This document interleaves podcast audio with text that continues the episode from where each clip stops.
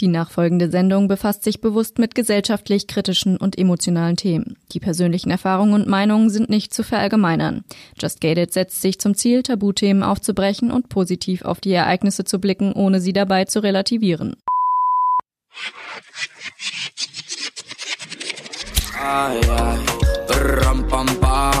Just Gated. Der Podcast mit Shannon Gede. Rampa, así, así, así. Unser Livestream auf Instagram. Wie geht es dir? Was hast du heute gemacht? Was habe ich heute gemacht? Ich hatte ein Feedbackgespräch zu meinem Drehbuch uh. und es wurde also gearbeitet, fast professionell. Und dann habe ich Produktionssachen für meinen Film gemacht, nach Regisseurin telefoniert und so Zeugs und so ein bisschen Dinge verarbeitet und so. Viel passiert so passiv im Kopf beim Schreiben. Geht's jetzt in eine ernste Runde langsam oder wie kann man sich das vorstellen? Also für die, die vielleicht jetzt äh, nicht wissen, äh, was du machst, äh, du bist ja oder ja. studierst ja Drehbuch. Du arbeitest ja gerade an einem Drehbuch und wie sieht es da aus? In welchem Stadium, sage ich mal, von ja, Erfolg kann man da schon sprechen? Ich arbeite gerade an zu vielen Drehbüchern. Deswegen das Akutste, was gerade dabei ist, verfilmt zu werden, ähm, das ist soweit fertig geschrieben. Und gerade ist meine Aufgabe, da die Regieaufgaben zu übernehmen und gleichzeitig aber auch die Produktionsaufgaben, weil ich dafür äh, niemanden angefragt habe, weil es gerade nicht in deren Plan passt. Also muss ich das probieren, alleine zu, äh, hinzukriegen. Und das sind so Sachen wie die Kameraeinstellung zu planen, ähm, das Szenenbild zu planen, gucken, wann das stattfinden kann wegen Corona, dass das Team klein bleibt. Also so acht Leute nur, was schon klein ist für so ein Team, dass wir die Technik von der Uni bekommen. Die Technikausleihe von uns ist super ähm, angespannt gerade, weil das alles desinfiziert und in Quarantäne muss, also werden muss und in Quarantäne, also die Technik, weil es so Ansteckmikrofone gibt zum Beispiel oder jeder fasst halt alles an ne? und wir können nicht mit Handschuhen arbeiten, das heißt, äh, es tragen zwar alle Maske am Set und sowas muss dann auch umgesetzt sein und das ist alles ähm, anders, ne? So wie immer alles anders ist jetzt durch Corona, ist auch das sehr anders. Aber ich warte gerne darauf, dass die Lage ein äh, bisschen entspannt und möchte da nicht meinen Film vorschieben, um irgendwelche Risiken einzugehen. Bin aber natürlich auch doppelt froh, wenn es sich dann verbessert, weil dann dürfen wir wieder Filme machen. Heißt aber auch, ihr musstet an dem Zeitplan jetzt nichts ändern. Also du musstest es jetzt nicht nach hinten schieben, stand jetzt. Genau, weil wir es nie für weiter vorne geplant hatten und immer damit gerechnet hatten, Januar wird es auf jeden Fall nicht mehr. Dann können wir uns gut vorbereiten. Dann warten wir darauf, dass es vielleicht Februar, März gedreht wird. Und wann es dann soweit ist, dass man was sehen kann, ist eh nochmal die Frage, wann dann der Schnitt fertig wird und so. Und dann muss ich auch noch telefonieren. Ich habe noch niemanden für den Schnitt. Und ja, so Kram machen. Es sind ja auch viele von deiner Community dabei, wie ich gerade sehe. Ähm, vielleicht kannst du ja, ja, da sind, da sind einige, die ich zumindest nicht kenne und noch nicht in einem Livestream gesehen habe. Deshalb gehe ich davon aus, sie kommen von dir. Ach geil. Moin Len. Ja, ja, ja. Chillig. Ja, cool. Moin zurück. Und vielleicht äh, interessiert es auch die mal, äh, vielleicht zu erfahren, darfst du schon ein bisschen spoilern? Darf man wissen, um was es so ein bisschen geht? Oder kannst du da noch gar nichts sagen? Auf was kann man sich einstellen? Ähm, es geht um inneren, Gedankenwelt generierten ähm, Selbstzweifel und den Terror der fehlenden Inspiration, den man sich selber manchmal macht wenn sie gerade nicht vor einem liegt. Und dann weiter um die Suche nach der Inspiration. Und was passiert, wenn man sie dann vielleicht doch tatsächlich findet und sie einen überflutet? Auch das kann sehr emotional werden, genauso wie der Zustand, sie nicht zu haben, aber zu brauchen. Darum geht's. Wurdest du durch die aktuelle Situation da inspiriert oder steht die Idee schon ein bisschen länger? Die Idee gibt so seit ähm, Oktober, glaube ich. Und das ist bestimmt durch die Situation ne, inspiriert, ganz sicher. Ja. Allerdings gibt es die Situation nicht weniger auch sonst. Das ist eben so eine richtige Sinuskurve. Es gibt, also mal ist es das Beste und du, du leuchtest voll Inspiration und ich kann es gar nicht zurückhalten, etwas zu Papier zu bringen. Auf der anderen Seite fehlt es manchmal an allem und Abstand von dem Buch und Abstand vom Schreiben ist das Beste, was ich tun kann in dieser Zeit, weil ich dann nur Schaden anrichten würde an etwas, was vielleicht gut so ist, wie es ist und ich gerade nichts Besseres dazu beitragen kann. Also dann bin ich die Gefahr dafür, sozusagen. Es wurde gerade eine Frage gestellt, und zwar, ob deine Krankheit Einfluss auf deine kreative Arbeit hat. Also nicht in Form von Behinderung, nicht im Negativen, sondern eher im Positiven. Ich, irgendwie fühle ich mich dazu äh, energetisiert, ja, gewisse Geschichten zu erzählen, glaube ich. Also in zehn Jahren werde ich bestimmt auf ein paar Filme zurückblicken können und sagen können, gut, das hat was mit meiner ähm, Vorerkrankung zu tun, ganz sicher. Also aber in welchem Ausmaß?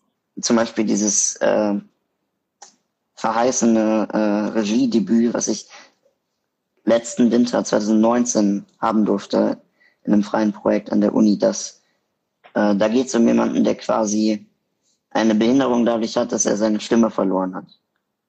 Und im übertragenen Sinne könnte man sagen, okay, Behinderung, Behinderung ist erstmal zumindest gleich zu benennen.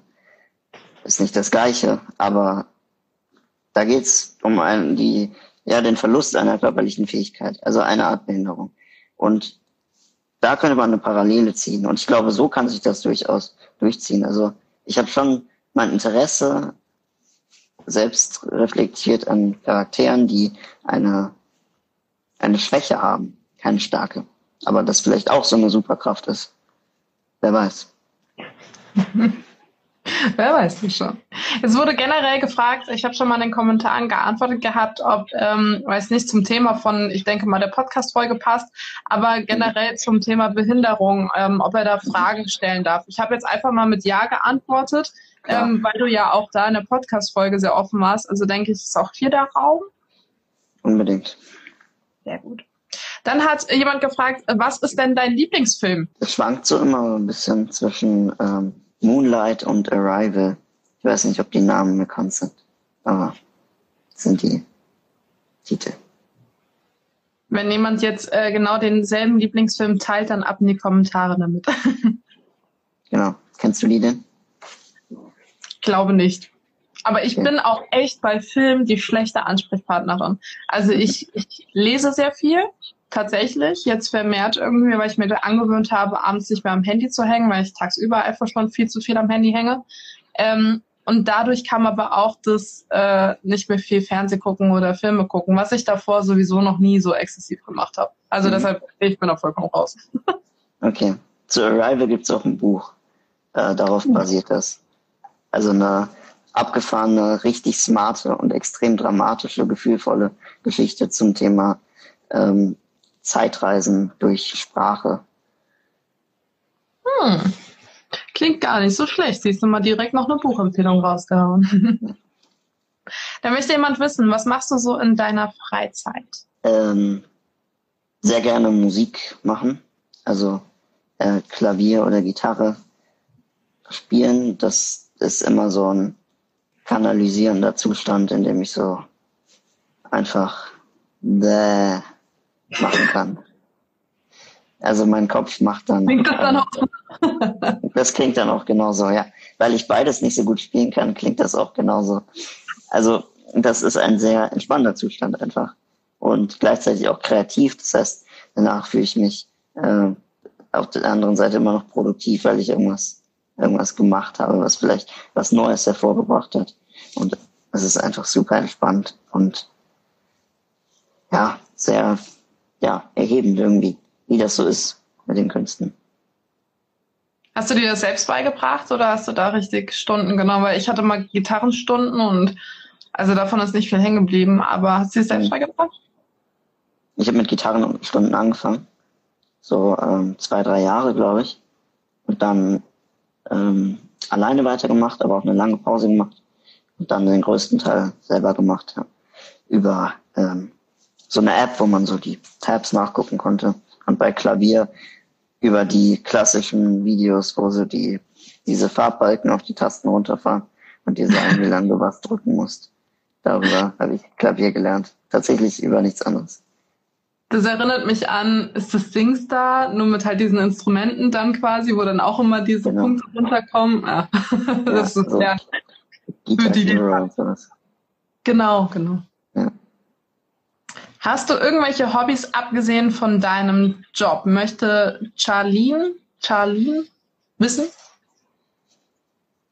Mm, ich habe das letztens äh, ein bisschen schmerzhaft erfahren müssen, dass äh, ich da gar nicht trenne zwischen Freizeit und äh, Arbeit. Also das, was ich als Arbeit bezeichne, das macht natürlich großen Spaß und das ist genau das, was ich machen will. Aber unterm Strich ähm, kostet es auch eine Form von Energie. Und dann neige ich sehr dazu, meinen Körper einfach zu vernachlässigen und zu sagen, ähm, du hast jetzt alle Energie aufzubringen, die du hast, dafür, weil das ist dein Sinn, dafür bist du hier. Warum dann nicht?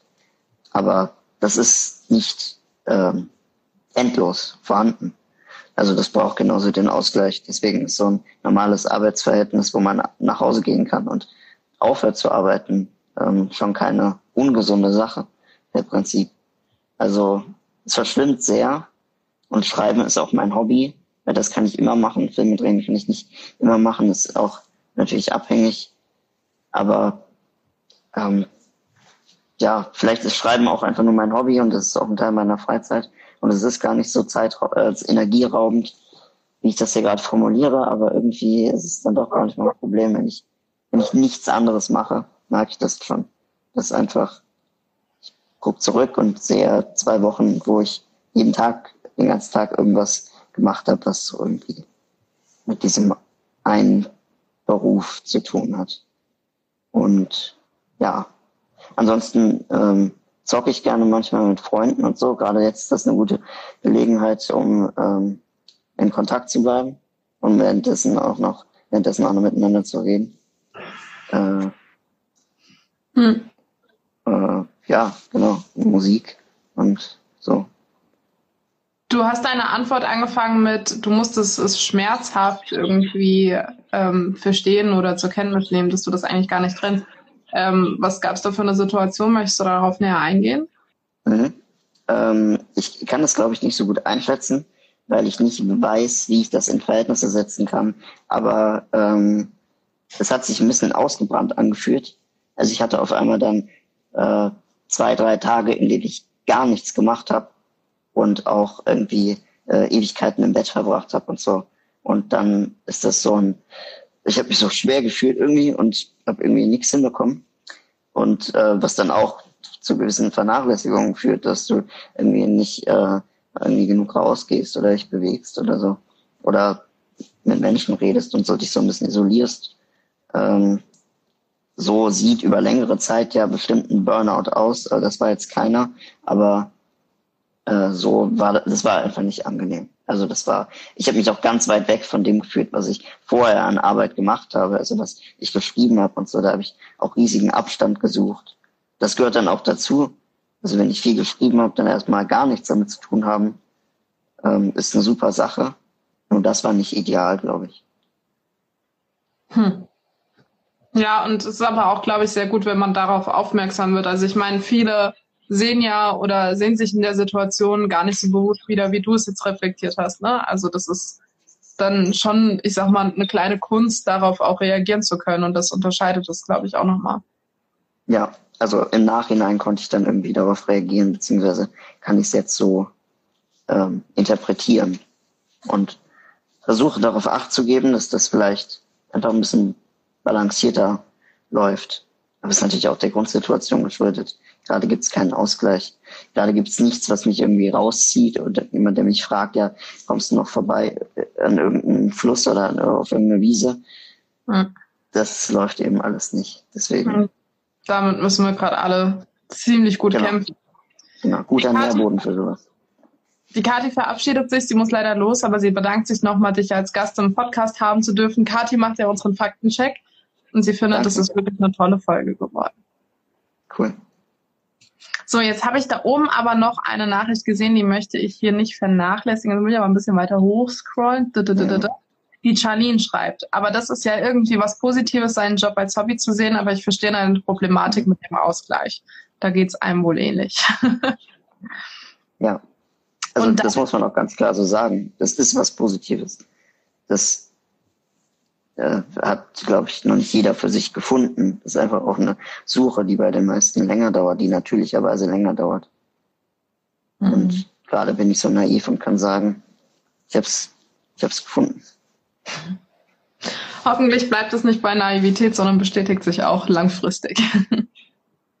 Dann wurde gefragt, findest du es diskriminierend, wenn eine Person etwas Negatives mit, das ist ja behindert, bezeichnet?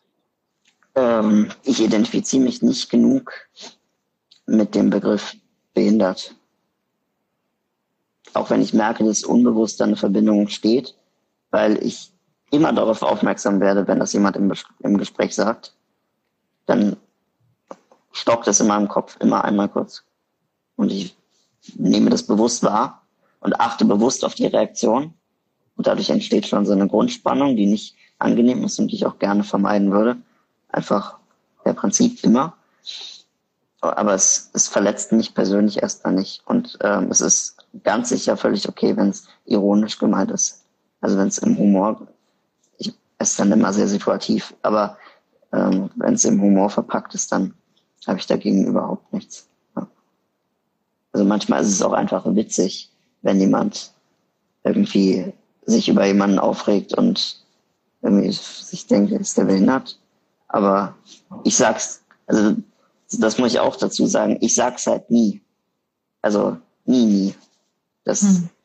Ich kann dir jetzt kein Mal nennen, wo ich es mal bewusst gesagt habe. Und immer als ich es gemacht habe, habe ich eigentlich direkt gedacht, das würde ich jetzt nochmal gerne versuchen und nicht das Wort sagen.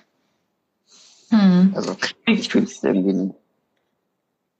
Ja, wie gehst du denn generell dann vielleicht auch mit, mit solchen Sprüchen oder vielleicht auch Witzen um gegen Behinderte oder siehst du das relativ entspannt? Wir haben es auch schon mal im Podcast ein bisschen angerissen, aber vielleicht können wir es hier ja nochmal kurz mhm. vertiefen.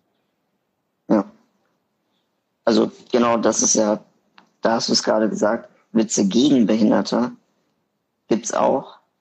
Wir sind da nicht irgendwie nebenbei auf Kosten von Behinderten, sondern die sind unterschwellig einfach ähm, ja feindlich Menschen mit Behinderung gegenüber. Und das ist ein Problem. Und das spürt man einfach, wenn das mitschwingt. An sich hat Humor, aber abgesehen davon, wenn es eben nicht böse gemeint ist, natürlich äh, absolut jede Freiheit, meiner Meinung nach. Und das ist auch, also in meinem Alter kann ich das zum Glück so leben, dass ich damit klarkomme und äh, wenn der Witz gut ist, kann ich darüber lachen. Dann gibt's nichts, was mich davon abhält, was irgendwie politisch mir dann auch im Kopf mitschwingt. Hm. Gut, aber ich glaube, so geht es ja an allen, allen Witzen, oder? Also das kann man ja von Behinderung, ich meine, wenn man einen Witz über Deutsche oder so macht, dann hat's genau dieselbe Grenze so, oder? Eigentlich. Mhm. Ja, finde ich schon. Genau. Es hat eben kaum Grenzen. Ja. Hm. Ich äh, glaube aber nicht, dass das alle Menschen gleich verstehen. Jetzt kam eine sehr explizite Frage. Mal sehen, äh, ob wir darauf antworten können oder ob du darauf überhaupt eine Meinung so öffentlich äh, kundgeben magst. Wir befürchten, unserem behinderten Sohn mehr zu schaden, als zu helfen, wenn wir alle vorhandenen Hilfsressourcen an Integrationshilfe, Sonderschule und so weiter aktivieren. Was meinst ja. du? Ja, da wird einem erstmal so klar, äh, wie viel es überhaupt gibt weil ich habe schon so ein grobes Bild davon, was äh, er oder sie, er, ich glaube äh, er, ähm, da da meint, also ne, explizit diese Hilfeleistung, diese Ressourcen, was er sich darunter vorstellt. Ähm, ich habe da nie mit allem zu tun gehabt. Ne? Also es ging immer um eine äh, körperliche Behinderung, bei der ich mich noch selbstständig bewegen kann durch ein äh, barrierefreies Gebäude, also was dann eine Schule ist zum Beispiel. Also nur um das etwa in so einen Maßstab zu setzen. Mhm. Hm. Das heißt, ich habe da nicht äh, Notwendigkeit für alles gehabt. Ich kann da nicht äh, für alle Erfahrungen sprechen. Ähm, ja, ich, aber ich, ich verstehe, was da gemeint ist. Ich habe auch, ich bin froh um jede Hilfeleistung, auch in der Schule schon gewesen, die ich äh, nicht beanspruchen musste. Also ich war froh, als ich keine Schulbegleitung mehr brauchte. Und ähm, es hat mich gestört, dass ich dann irgendwann ähm, einen Fahrdienst bekommen hat, hab, der mich eben äh, mit anderen ähm, Kindern mit Behinderung in die Schule gefahren hat, weil das eine Hilfeleistung war, die neu dazugekommen ist. Gleichzeitig war das auch ein bisschen Freiheit, weil das dann nicht mehr meine Mutter gemacht hat. Das ist natürlich dann auch eine Art Selbstständigkeit, dann irgendwie frei von der Familie zu sein. Ähm, aber an sich, ich war immer froh, auch bei Hilfsmitteln, ähm, irgendwie ähm, die ähm, Hilfen oder so, damals in der Physiotherapie oder irgendwie äh, jetzt einen neuen Rollstuhl oder so. Ich äh, war da immer, immer sehr anti. Ich glaube, das steckt immer noch in mir.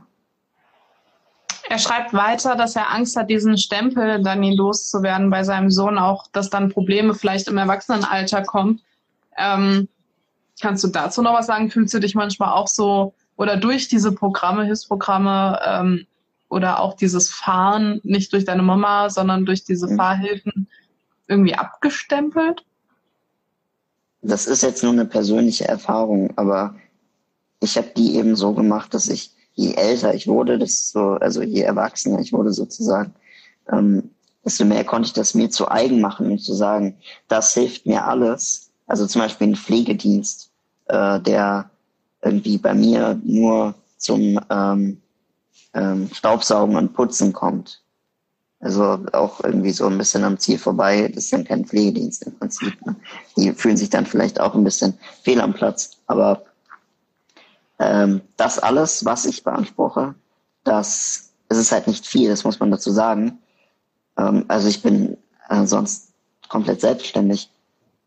Aber das habe ich dann irgendwann geschafft, mir so zu eigen zu machen, dass ich mir denke, mir gedacht habe, ich bin dadurch ein äh, freier, selbstständiger, ähm, in Anführungszeichen erwachsener Mensch.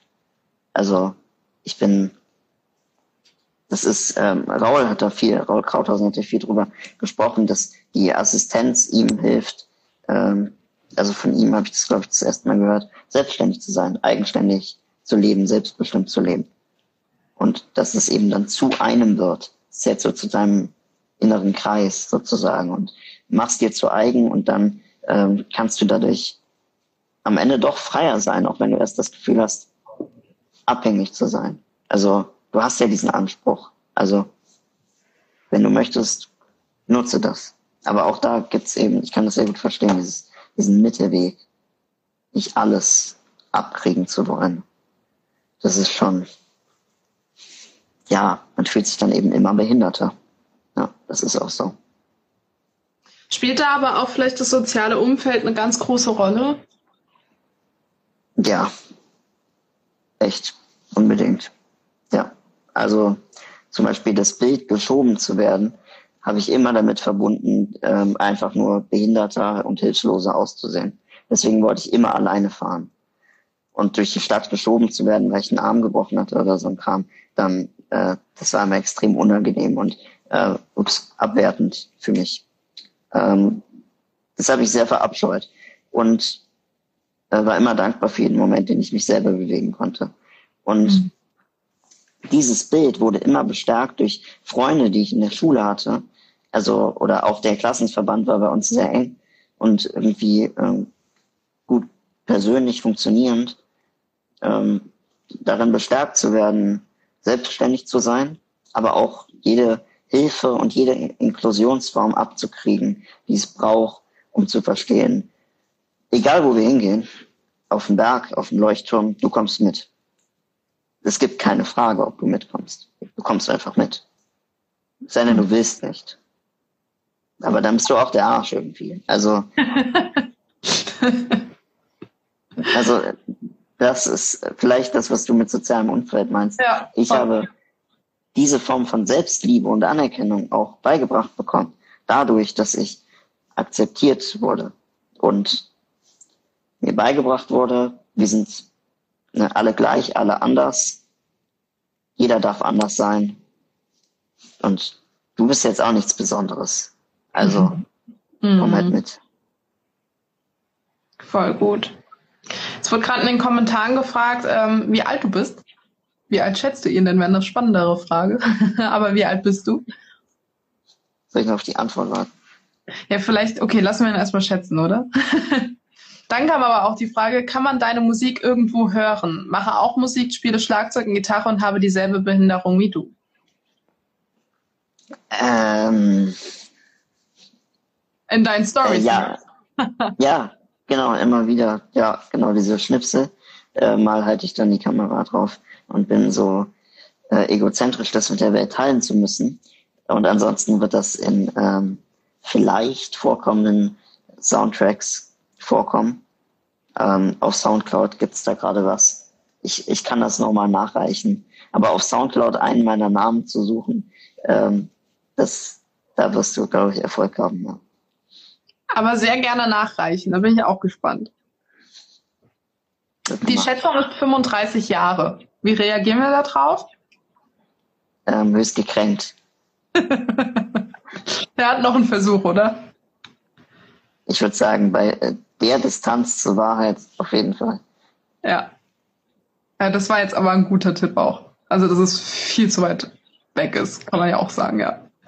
So, dann kam noch eine Frage, die ist weiter oben, aber die möchte ich auch nicht äh, außen vor lassen. Und zwar wurde gefragt, welches Thema oder welche Geschichte du gerne mal verfilmen würdest. Viele Künstler reden immer davon, sich selber ausdrücken zu müssen. Und ähm, I need to express myself. In Englisch wird das oft genauso verwendet. Und ich dachte immer so, Gott, sind die alle egozentrisch und die, die gibt's, da, da dreht sich die Welt nur um sie. Und das kann doch nicht sein, da kann man doch eigentlich nicht lebensfähig sein. Das ist keine menschliche Haltung. Und dann habe ich tatsächlich irgendwann verstanden, und dafür habe ich lange gebraucht, wen kann ich ausdrücken, wenn nicht mich?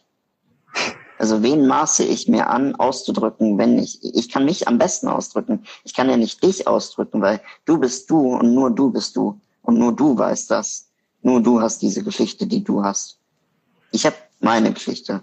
Und meine Verantwortung ist es, die so gut es geht zu erzählen. Erstmal zumindest. Deswegen habe ich das erste Drehbuch, was ich jemals angefangen habe, ist mittlerweile über äh, knapp über 100 Seiten lang und ähm, ist extrem autobiografisch. Allerdings geht's, ist es auch eine Liebesgeschichte. Und das ist die Geschichte, die ich unbedingt mal erzählen will. Die hat aber leider Kinoformat und deswegen auch äh, finanzielle Ausmaße eines Kinofilms, die mir gerade nicht zur Verfügung stehen. Aber darauf, das ist der Masterplan, arbeite ich. Sehr gut. Ich merke immer am Ende deiner Antwort, dass ich ja auch Teil dieses Livestreams bin und dir nicht einfach nur zuhören kann, noch Fragen stellen muss, weil ich dir so gerne zuhöre. Jetzt muss ich erst mal gucken, was reingekommen ist. Ja, es ist was reingekommen. 25 ist die neue Schätzung. Das können wir. Das ja. Ich weiß auch nicht, der Bart macht irgendwas mit den Leuten. Ich weiß es auch nicht. Aber äh, es ist 22. Dann kommt, ah, siehst du mal, Shut Up ist deine Musik zu hören in dem Film. Das wusste ich gar nicht ich glaube, ist deine Musik auch zu hören. Ja, genau. Der Film ist eben noch nicht fertig. Ähm, das ist mein Vater, der Insider-Information. Grüße gehen raus. Mhm. Ach so. genau, also die Musik habe ich selbst äh, ohne Noten zu beherrschen oder so komponiert. Also ich habe sie gespielt und eingespielt und dann mit einem Freund, ähm, der noch ein anderes Instrument dazu beigesteuert hat, zusammen gesetzt. Und das ist, ja. Hm. Da guckt der Papa zu. Siehst du, hätte ich mal auf den Namen geguckt, wäre es mir auch aufgefallen. Aber gut. Ja. Dann kam kurz davor noch ein Kommentar. Mir kommt es so vor, ähm, dass die Gesellschaft toleranter wird, also die Leute nicht mehr, die nicht mehr zur Norm passen, an Selbstvertrauen gewinnen. Ähm, wie schätzt du das ein?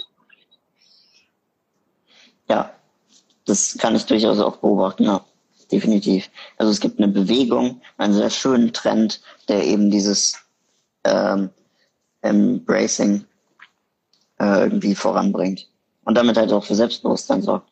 Und für Toleranz und für das Gefühl, äh, ich bin schön, so wie ich bin und ich bin genug, so wie ich bin, auch wenn ich anders bin als die meisten.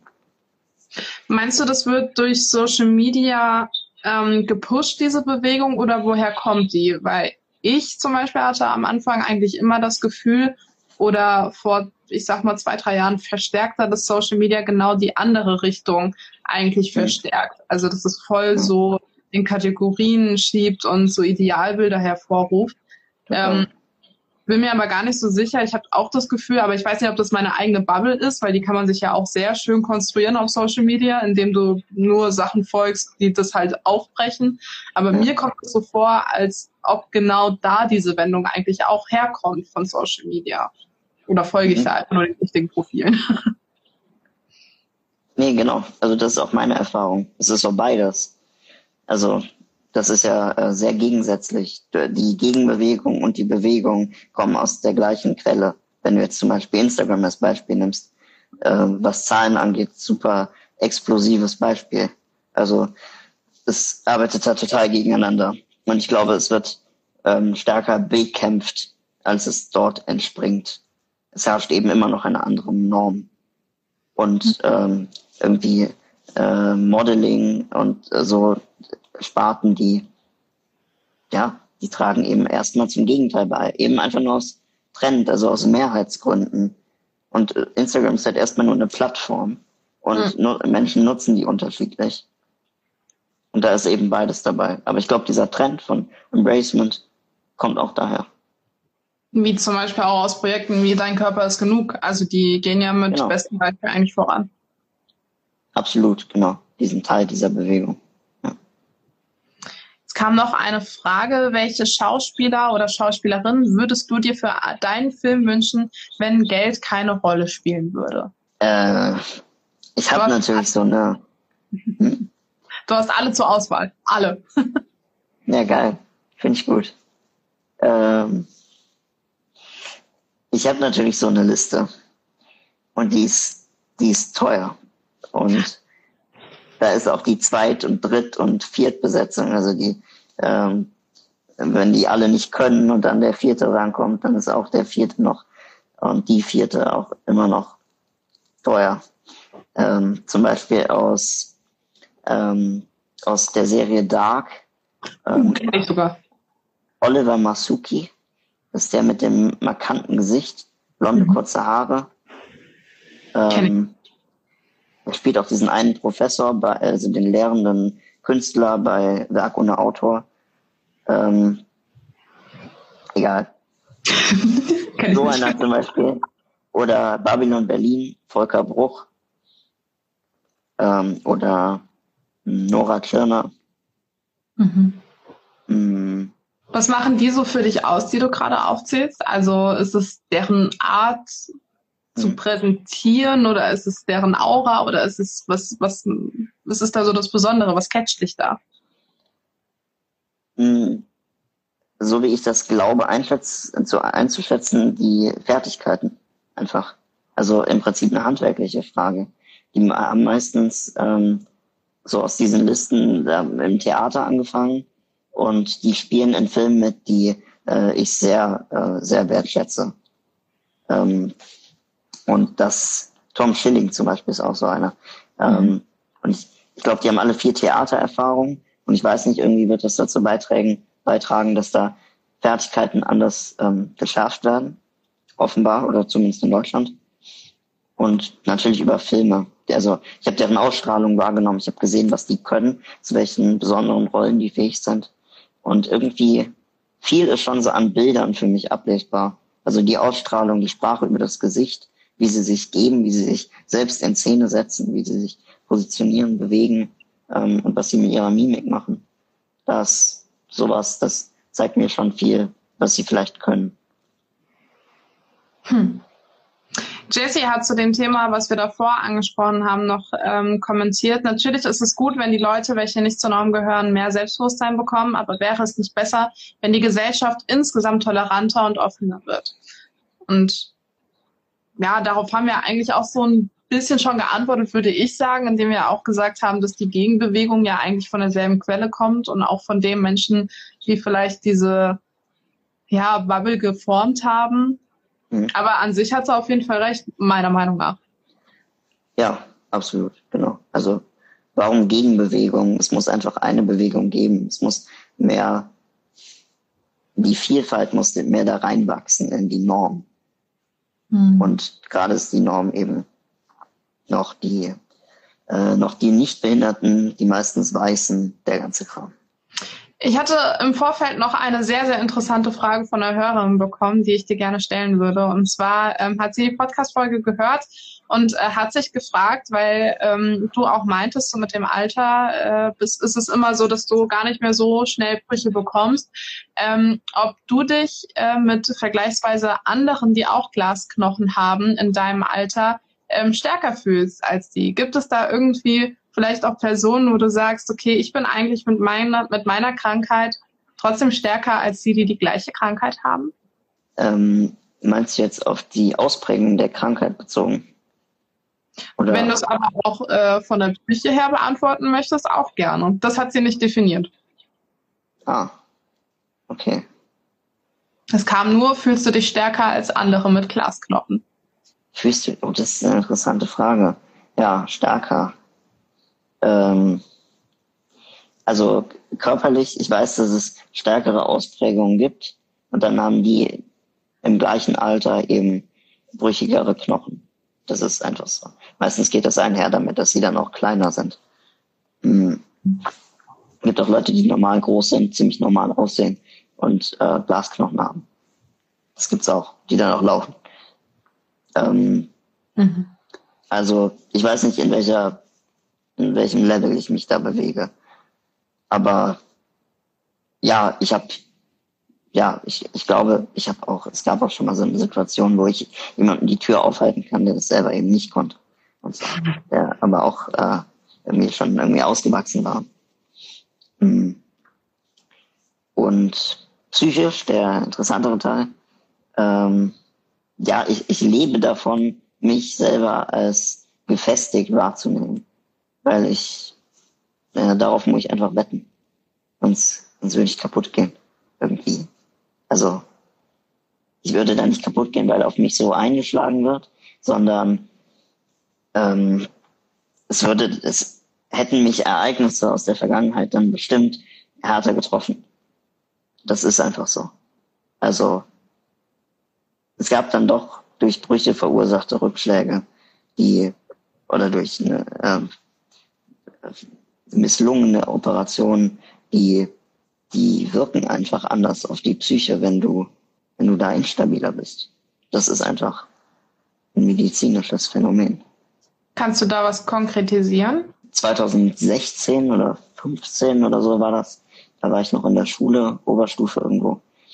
Und da habe ich im Oberschenkel einen Marknagel entfernt bekommen, weil der nicht richtig saß. Der ist oben und unten immer rausgerutscht und hat äh, war dann ja äh, ähm, war dann äh, das hat eine Gefahr dargestellt. Der musste raus. Der hat sich da auch der hat sich in einem Knochen, der eh schwach war und nicht ähm, kräftig gewachsen, wie der auf der anderen Seite zum Beispiel, ähm, hat er sich nicht mehr gehalten, dieser Nagel. Also musste der entfernt werden. Es wurde darauf gesetzt, dass der Knochen stabil wird, ähm, ohne diesen Nagel. Was eine riskante Sache war, mit dem Risiko bin ich da reingegangen. Dann wurde dieser Nagel entfernt und ich habe gemerkt, dass äh, eine Woche nach der OP äh, mein Bein sehr beweglich ist. Mein Oberschenkel sehr wie Gummi, sehr beweglich. Und ich konnte den Muskel nicht richtig anspannen. Es hat sich alles zusammengezogen. Dann hat sich herausgestellt auf einem Röntgenbild, dass der äh, Knochen einmal in der Mitte gebrochen war vor sehr langer Zeit und durch den Nagel ist es nie aufgefallen, dass er nicht zusammengewachsen ist. Jetzt ist der Nagel weg und die beiden Knochenteile treiben lose und an den Enden zugewachsen auseinander. Und ähm, es gibt keine Chance, dass ich dieses Bein äh, nochmal richtig belasten kann. Also, und vorher gab es die Perspektive, dass ich durch Training ähm, vielleicht laufen werde irgendwann. Und das hat natürlich auch was mit Wachstum zu tun. Und dann ähm, ist man ausgewachsen und hat eine andere Muskelstruktur und Knochenstruktur bei Glasknochen vor allem. Und dann kannst du vielleicht laufen. Oder zumindest kurze Strecken oder bei dir in der Bude oder sowas. Und das war dann ähm, vorbei. Also da gab es dann keine Aussicht mehr drauf. Und das hat auch eine Weile gedauert, bis ich das irgendwie richtig kapiert habe. Ähm, aber gleichzeitig habe ich mich eben damit abgefunden und mich darauf eingestellt, dass ich da, wo ich eh eine sichere Erfahrung mit habe, und zwar mit dem Umgang im Rollstuhl, mit dem Rollstuhl, dass ich mich darauf jetzt verlassen kann und dann mich so durch mein Leben bewege. Ich habe eh nicht viel darauf gesetzt, dass das mit dem Laufen mal klappt, weil es eben so ein äh, mühsamer und immer wieder mit Rückschlägen behafteter Weg ist. Ja, aber trotzdem, jetzt verstehe ich mehr, ähm, was du damit meintest, äh, wenn man nicht, wenn man nicht im Kopf da irgendwie stark ist, ne, dass man da schon dran zerbrechen kann eigentlich. Wenn auch so große Hoffnungen dann eigentlich auch von Ärzten gemacht werden, ne? Ja, genau, ja. Das war eben immer nur so eine Hoffnung. Also kein Arzt hat da klarere Versprechen gegeben, was das Laufen oder Belastung angeht, aber äh, ja, der, der Gedanke war schon da. Hm. Jetzt kam komplett out of the topic äh, von deiner ähm, ja, gesundheitlichen Geschichte noch eine Frage. Äh, und zwar, äh, wenn ein Tier eine Rolle in einem Film von dir hat, welches Tier würdest du wählen? Geile Frage. Ähm, wahrscheinlich so ein, ähm, so ein, so ein Braunbär.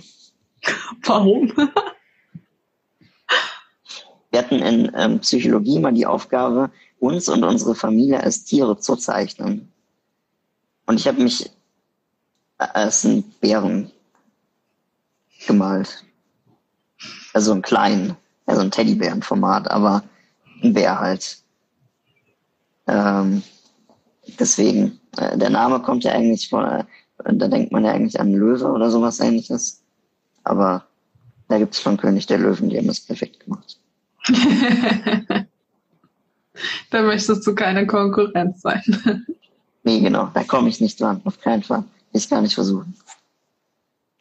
Im Vorfeld hatte ich noch eine Frage, die möchte ich dir auch in den letzten, siehst du mal, wir haben schon fast 50 Minuten Stream voll, in 10 Minuten kriegt uns oh, sogar schon Instagram raus. Ging irgendwie ziemlich schnell.